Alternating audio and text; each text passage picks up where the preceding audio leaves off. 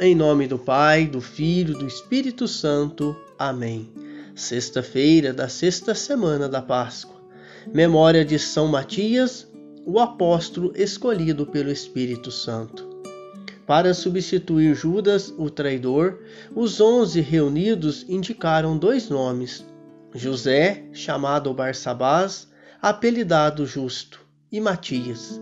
Eles tinham acompanhado Jesus a começar do batismo de João até o dia em que foi levado ao céu, conforme descrito no capítulo 1 do livro dos Atos dos Apóstolos, que a liturgia apresenta na primeira leitura de hoje. Depois de uma oração, Senhor, tu conheces os corações de todos, mostra-nos qual destes dois escolhestes. Então foi feito o sorteio entre os dois nomes indicados, e por meio do Espírito Santo, o eleito foi Matias, que foi associado ao grupo dos onze e, como eles, tornou-se testemunha da ressurreição. Que possamos, diante de qualquer escolha ou decisão, a exemplo dos apóstolos, rezar ao Senhor, que tudo conhece, para mostrar-nos o melhor caminho e como veremos no Evangelho de hoje, Jesus nos orienta como fazer nossas preces. Que então pedirdes ao Pai o meu nome, ele vos concederá. Ouçamos com atenção o Evangelho de São João, capítulo 15, versículos de 9 a 17. Naquele tempo, disse Jesus a seus discípulos: Como meu Pai me amou, assim também eu vos amei. Permanecei no meu amor. Se guardardes os meus mandamentos, permanecereis no meu amor, assim como eu guardei os mandamentos do meu Pai, e permaneço no seu amor. E eu vos disse isso para que a minha alegria esteja em vós e a vossa alegria seja plena. Este é o meu mandamento Amai-vos uns aos outros, assim como eu vos amei. Ninguém tem amor maior do que aquele que dá a sua vida pelos amigos. Vós sois meus amigos, se fizerdes o que eu mando. Já não vos chamo servos, porque servo não sabe o que faz o seu senhor.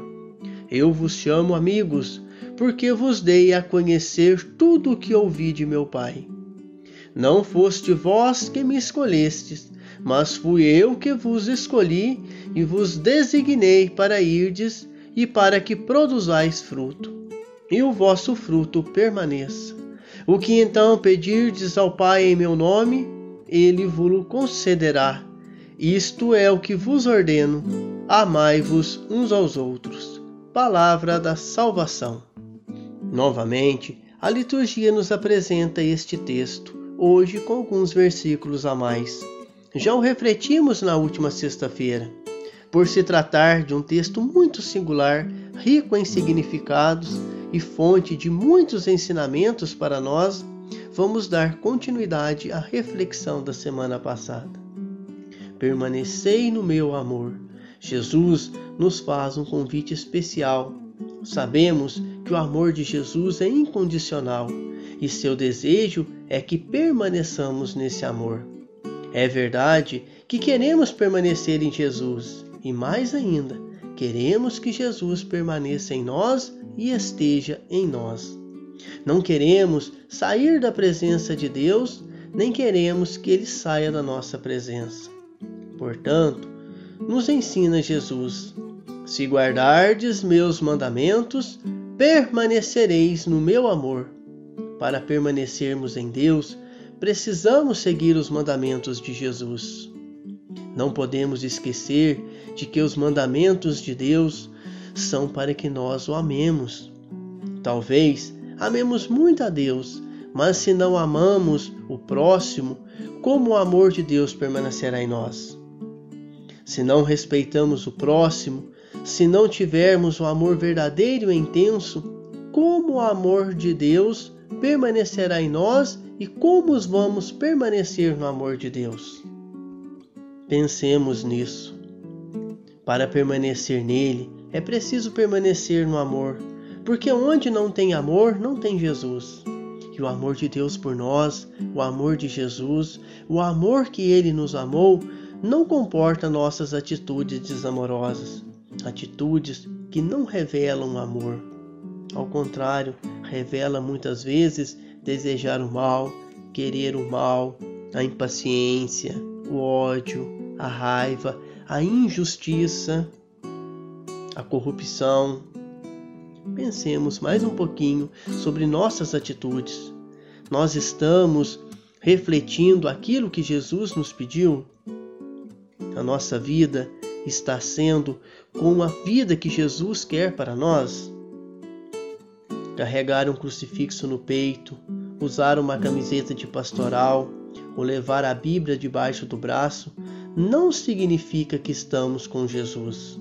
Estar com Jesus é seguir seus mandamentos, guardar os mandamentos que nos ressoa obediência. Lembrem-se dos mandamentos maiores de Jesus. Amarás o Senhor teu Deus de todo o teu coração, de toda a tua alma e de todo o teu entendimento. Este é o grande primeiro mandamento. O segundo é semelhante a este: Amarás o teu próximo como a ti mesmo. Destes dois mandamentos dependem toda a lei e os profetas. Jesus nos escolheu para que possamos disseminar esse amor e produzir frutos de salvação. Sejamos a exemplo de São Matias, que percorreu todo o caminho com Jesus e foi testemunho de sua ressurreição. Não foste vós quem me escolhestes, mas fui eu que vos escolhi e vos designei para irdes e para que produzais fruto, e o vosso fruto permaneça. Amém.